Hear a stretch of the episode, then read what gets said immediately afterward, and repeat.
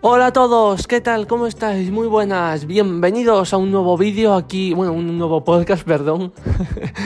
todavía vídeo no, he llegado aquí en iTalking.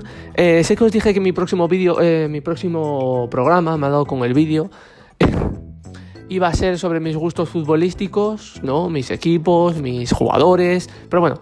Voy a hacer la previa del postpartido del Madrid-Celta porque me apetece y yo creo que es más, bueno, es, más actual, obviamente, y más importante. Entonces, comentamos, nada, rápidamente, serán 10 minutines, ¿no? 15, no sé, tampoco, tampoco quiero hacerlo muy extenso. Real Madrid-Celta, eh, ganó el Madrid 2 a 0, victoria seria, victoria, bueno, cómoda, la verdad que, que no, no sufrió, no sufrió. Sin ocasiones claras tanto del Madrid como del Celta, eh, porque no hubo ocasiones claras de ninguno de los dos. Las ocasiones claras que hubo del Madrid acabaron en gol. Y sí, sí que es cierto que el Celta tuvo una muy muy al principio y otra muy muy al final.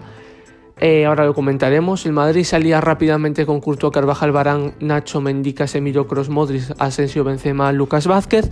Y el Celta salía con Rubén Blanco, Hugo Mayo, Néstor Araujo, Jason Murillo, Olaza, eh, Renato Tapia, Denis Suárez, Nolito, Bryce Méndez, eh, Yago Aspas y Santi Mina. Eh, Celta empezó teniendo una ocasión al principio del partido que no concretó Aspas y en ese mismo contraataque el Madrid mediante, eh, mediante Lucas Vázquez marcó gol tras recibir asistencia de Asensio.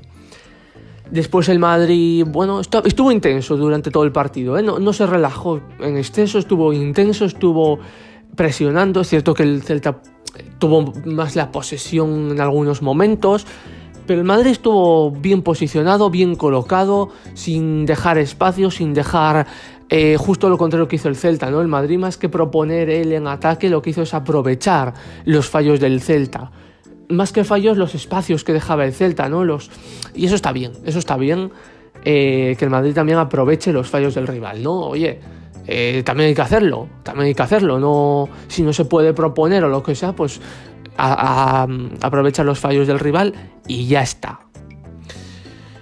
En la segunda mitad, el Madrid marcó el segundo después de la lesión de Iago Aspas, que ya venía tocado muscularmente.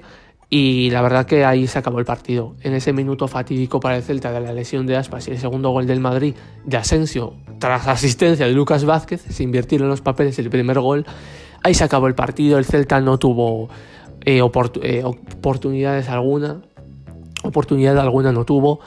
Y el Madrid, pues bueno, Zidane no quiso hacer los cambios, la verdad. No sé por qué no metió a Valverde, a Odegar, a Hazard y a Mariano en el 70-75 en vez de en el 80 y pico y en el 88 como metió a Mariano. Metió primero a Hazard por Asensio en el 75 así, luego en el 85 metió a Odegaard y Valverde por Kroos y Modric y en el 88 a Mariano. En el minuto 88, para jugar 5 minutos, metió a Mariano, también antes que a Jovic, hay que decirlo. Pero hombre, meter a Mariano en el 88, por favor, por favor un poquito de, lo que hay que tener, ¿no? Yo creo que, que mal y Zidane. No, no mal por el hecho del cambio, sino por, por, el que el pobre Mariano, que pensará? ¿No? ¿Va a jugar cinco minutos? Bueno. Notas, vamos a dar las notas. A Courtois no tuvo que hacer nada. La verdad es que los porteros no tuvieron un trabajo no tuvieron que hacer paradas salvadoras, no. Le voy a dar un 7. Carvajal estuvo bien, no cometió fallos tontos como contra el Elche. 7 y medio. Carvajal, eh, perdón, Barán y Nacho muy bien. La verdad que Nacho está supliendo de maravilla a Ramos y está dando un, un nivel muy bueno. Le voy a dar un 8 a los dos. Mendy en ataque un desastre absoluto, pero un desastre, por Dios. Qué desastre Mendy en, en ataque. En defensa bien, pero en ataque no, así que le voy a dar un 6 y medio. Casemiro bien, un 8, 8 y medio, bastante bien. Cross y Modric, Cross de menos a más y Modric de más a menos, un 7 y medio, por ejemplo.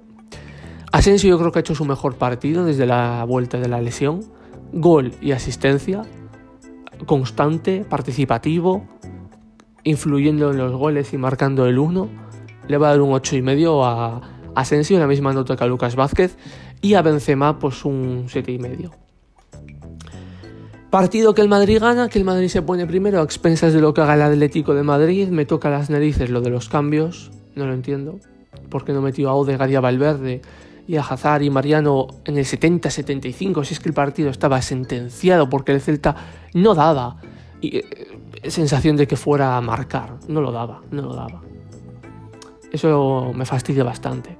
Pero bueno, 2-0, 3 puntitos, a ver si el Atlético pierde en Mendizorroza contra el Alavés.